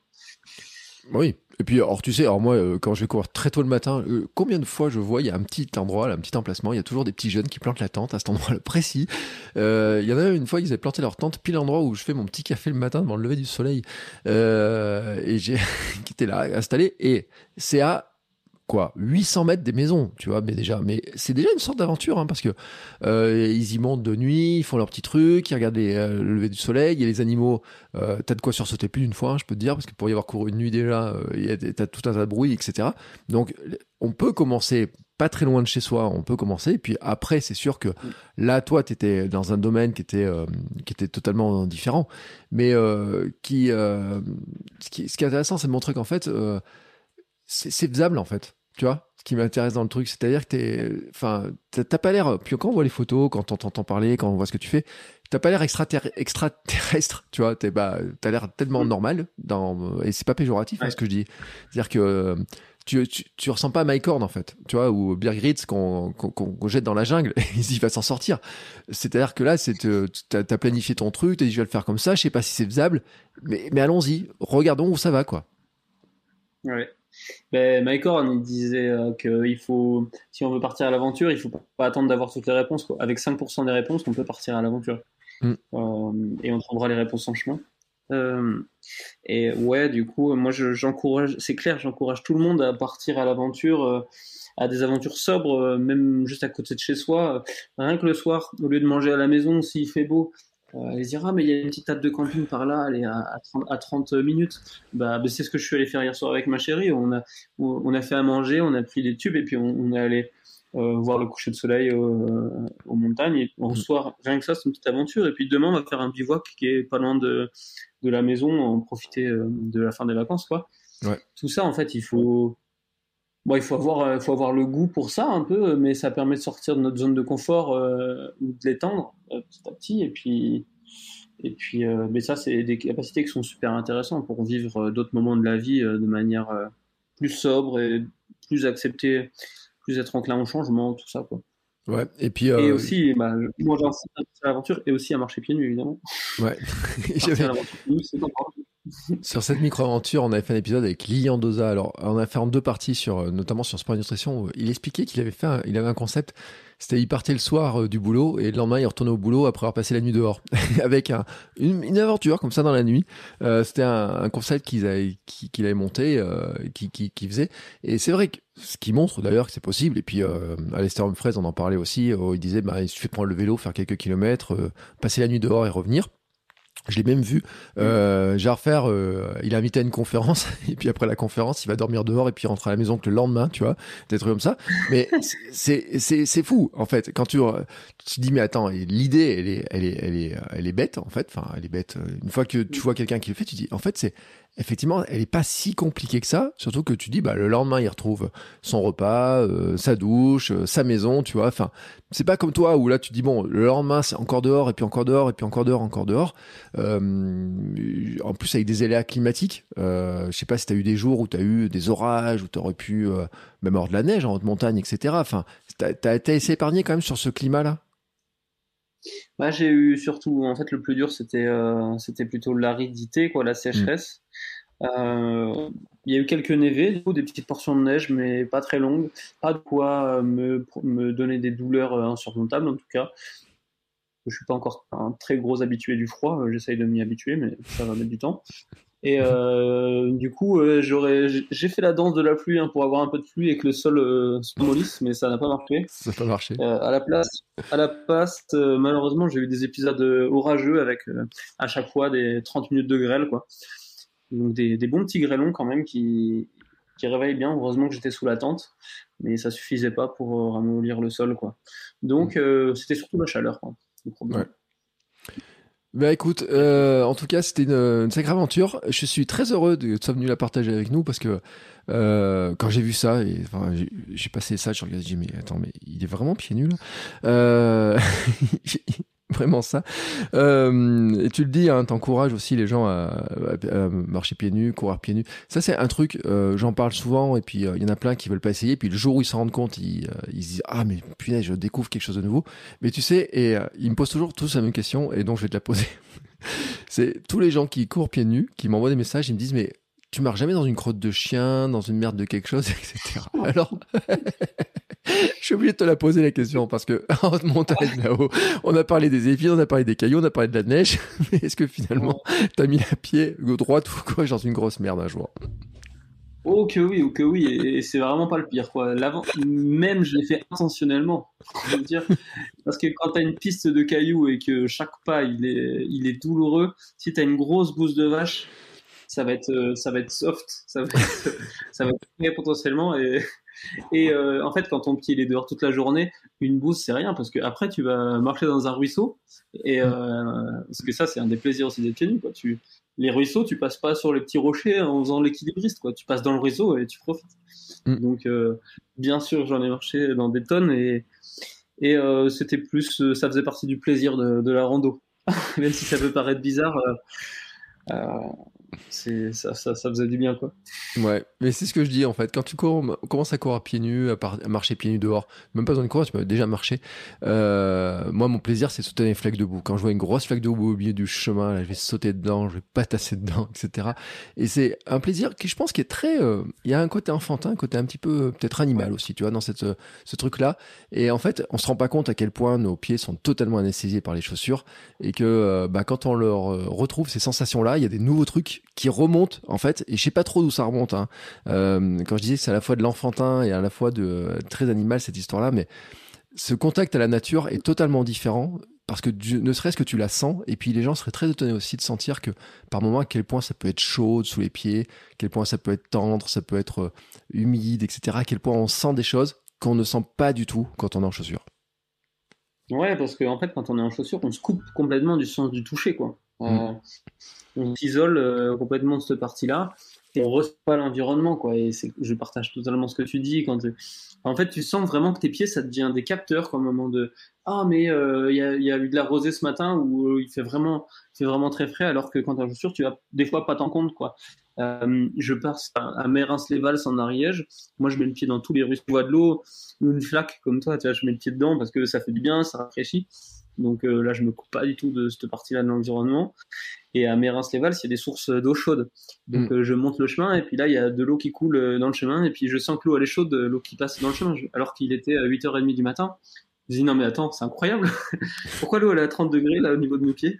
Et, euh, et, et clairement c'est c'est des capteurs quoi qu'on isole quoi mais mm. ils apportent beaucoup de choses quoi.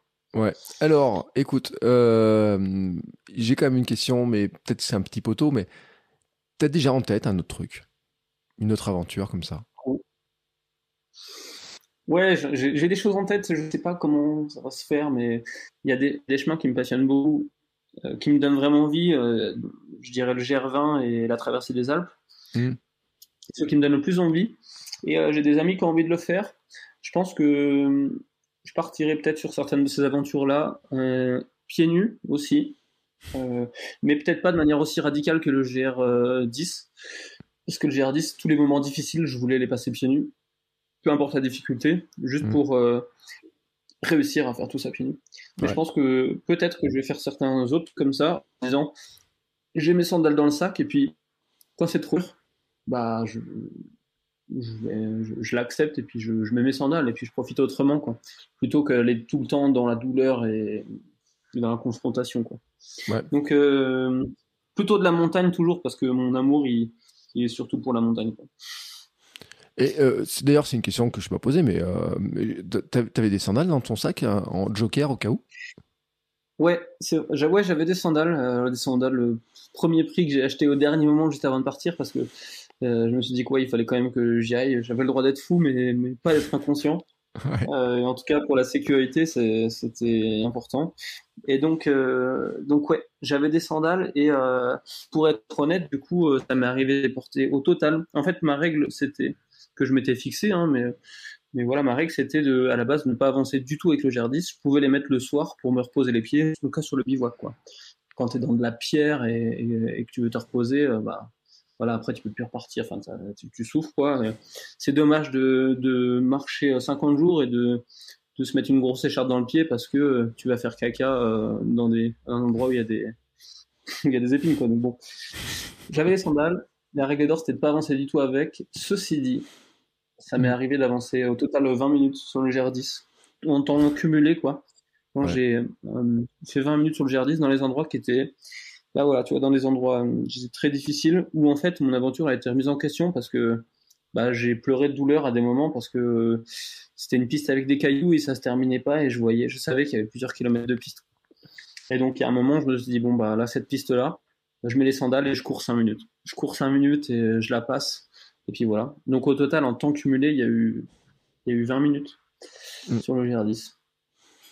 Et euh, parce qu'en fait, ces moments-là, ça remettait clairement l'aventure en question. Je me suis dit, mais si je l'aimais pas, potentiellement, je me fais une blessure qui, euh, qui arrête mon aventure. Quoi. Ce que je voulais à tout prix, c'était, c'était passer, passer du temps en montagne. Quoi. Donc, euh, voilà, ça m'est arrivé. Eh ben écoute, eh ben en fait c'est honnête, hein, ça montre aussi que, comme tu le dis, hein, t'es pas inconscient, que tu avais euh, pensé à plein de choses et euh, vu tous les l'ensemble des choses. Eh ben tu sais, euh, je pense qu'il y a quand même plein de gens qui, qui, ont été captivés par ton récit, qui se sont dit ouais là mais c'est incroyable et qui vont vouloir un peu revoir un peu les photos, te suivre, etc. on te retrouve sur Instagram, je mettrai le lien. on te retrouve ailleurs en fait, je sais pas, t'as pas de pas de chaîne YouTube ou de choses comme ça. Non, j'ai pas de chaîne YouTube. Euh, je, je, poste sur Instagram et du coup, je poste aussi sur Facebook. Je viens de créer une page euh, à l'instant hein, pour euh, différencier de mon compte perso parce que j'ai jamais été non plus trop orienté réseau avant. C'est surtout sur Instagram où je poste et en fait, j'ai mis toutes les stories de l'aventure dans des highlights. Justement, il y a trois highlights parce que j'avais dû faire 300 stories au total sur le, le, mmh. GR et on peut en mettre 15 en highlight. Donc, on peut retrouver en tout cas un peu tout le fil conducteur du GR euh, dans mes stories Instagram. Et euh, voilà, alors peut-être que euh, dans un avenir plus ou moins proche, il y aura une chaîne YouTube, qui sait, ça dépend comment les choses avancent. Et, et voilà, c'est tout. C'est tout. Ouais. Et comme ça, les gens pourront voir un peu ton aventure. Verront aussi ton changement, la barbe qui pousse, les cheveux qui s'allongent. Ouais, il y a, juste un truc. aussi, du coup. Ouais. Il y a ce travail aussi, parce que à la base, c'est vrai que je suis plutôt un, un coureur, un trailer. Et, euh, et bon, on voit que dans mes derniers mois sur Strava, bah, il n'y avait plus du tout de course à pied, parce que mm. j'étais sur le GR. Mais, euh, mais ça va reprendre. J'ai fait ma deuxième sortie aujourd'hui, et sur ça aussi, on peut me suivre, évidemment. Voilà, écoute, je mettrai tous les liens, tu m'enverras tous les liens. Il y a quand même une question que je m'étais posée, c'est, tu as parlé des pieds qui ont changé. Tu as fait une photo de tes pieds avant et après, euh, mais euh, pas en dessous, mais au-dessus ou en dessous pour, pour comparer leur, comment ils ont évolué dans cette, pendant ce trajet? J'ai pas encore recherché. J'ai pas encore recherché si j'avais une photo des pieds avant. J'espère en trouver une. Le dessous des pieds, c'est sûr qu'il y a avant après. Le dessus, je vais regarder. je vais regarder. Moi, je, je sais qu'ils ont évolué. Hein. Tout le monde me le dit maintenant que j'ai des pieds larges. Mm. Mais du coup, je, vais, je vais chercher. J'aimerais bien l'avoir fait. Ouais, et puis je vois une, euh, une photo là sur ton compte, il y a une trace avec un joli pied qui est sur un rocher. Et en fait, effectivement, on voit que le pied est large et que les orteils sont bien écartés, ce qui est pas du tout le cas pour des gens qui portent des chaussures. Euh, mais que ceux qui s'intéressent un peu à la course pieds nus, la marche pieds nus, quand on regarde les pieds, notamment des raramuri et compagnie, on voit qu'ils ont des, les Africains, euh, ils ont des orteils beaucoup plus écartés que les nôtres, qui sont enfermés dans des chaussures. Et euh, on le voit. Et j'imagine. Hein c'est des palmes leurs pieds en fait, hein. ça fait des triangles. Mmh. Euh, le, le, talon base et puis tous les pieds après ils se cartent quoi, ça fleurit, c'est incroyable. Ouais, et euh, c'est vrai, et c'est là où on voit quand même comment les chaussures euh, bah, enferment le pied et comment le pied quand il fonctionne au naturel, il, il ressemble pas tout à fait à nos pieds à nous. Euh, mais en tout cas, écoute, on avait parlé aussi avec euh, Johan Rock hein, de, de, ce sujet-là qui avait constaté que lui ses pieds en 3-4 ans euh, ce temps d'adaptation dont tu as parlé, hein, c'est intéressant hein, de, bien se rappeler que le passage minimaliste, euh, quitter petit à petit les chaussures, passer au barfoot, etc., c'est pas quelque chose qui se fait en quelques jours, en quelques semaines ou en quelques mois. Toi, tu l'as dit, hein, c'est depuis 2018, tu avais commencé ta conversion. Johan Rock avait dit il a mis 3-4 ans à commencer à pouvoir courir, à vraiment à courir en sandales, être vraiment 100% adapté aux sandales et tout. Euh, par rapport à ce qu'il faisait avant, malgré les distances. Donc c'est intéressant, c'est vraiment, il faut se le rappeler aussi, hein, cette progressivité, cette, euh, cette adaptation, parce que quand on a passé 20 euh, ans, 25 ans, 30 ans dans des chaussures, bah il y a, y a, beaucoup de choses à reconstruire, à recréer, euh, mais ce qui montre aussi que c'est possible, et de même que ta, ton aventure montre aussi mm. qu'on peut partir à l'aventure sans partir à l'autre bout du monde, en plus en étant... Euh, euh, comment dire, sans euh, créer du, euh, des déchets de carbone, etc. Parce que tu l'as dit en plus, tu allais jusque après dans les Alpes en faisant du stop, etc. Donc tu même pas ton bilan carbone de, de, de, ton, de ton été, il est quand même vraiment super bas, quoi. Pour un aventurier, Pour un, aventurier, c'est quand même vachement bas. Ouais. Pour reprendre ton, prestation, je suis l'aventurier de mon, propre monde, tu vois, un petit peu. Ouais, c'est ça. Et, c'est un très beau, c'est un très beau message. Et eh ben écoute, je te félicite en tout cas pour cette, euh, cette, euh, cette ce, ce, chouette aventure. Je te remercie d'avoir partagé avec nous. C'était vraiment un, un plaisir. Euh, je mettrai bien entendu tous les liens. Tu, euh, envoie, tu m'enverras les liens que euh, Strava et compagnie, comme ça je, je pourrais compléter. Je mettrai tous les liens dans les notes de, les notes de l'épisode. D'ailleurs, j'ai vu en regardant ton compte qu'il y a des abonnés et même des invités que j'ai du podcast qui sont abonnés à ton compte. Donc ils seront très heureux d'avoir ah. entendu une autre version, euh, de t'avoir entendu en parler aussi de cette manière-là. Euh, écoute, je te remercie encore une fois. Et puis, écoute, ben nous, euh, on va partir. Alors peut-être pas dans de telles aventures euh, la semaine prochaine, mais en tout cas, on va continuer à bouger, bouger, bouger, bouger, parce que c'est comme ça qu'on est euh, le plus vivant, moi je trouve. Et euh, je te remercie encore une fois, Julien, pour euh, ce beau partage et euh, cette belle aventure. Ciao, ciao Merci à toi pour le partage et bonne continuation à tout le monde, à tous ceux qui m'écoutent. Ciao